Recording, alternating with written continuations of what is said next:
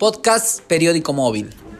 En Tucumán se registró un nuevo récord de contagios en 24 horas. Se totalizaron 390 casos. De acuerdo a los dos partes emitidos por el Ministerio de Salud de la provincia, la cifra totalizó 3.536 casos desde que comenzó la pandemia. El parte vespertino señalaba lo siguiente.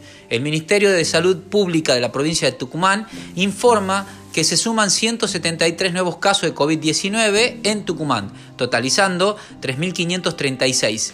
Los casos corresponden a los siguientes departamentos. Capital, 126, Tafí Viejo, 16, Yerbabuena, 14, Cruz Alta, 10, Lules, 3, Chicligasta, 2, Monteros, 1, Buruyacu, 1. Podcast Periódico Móvil.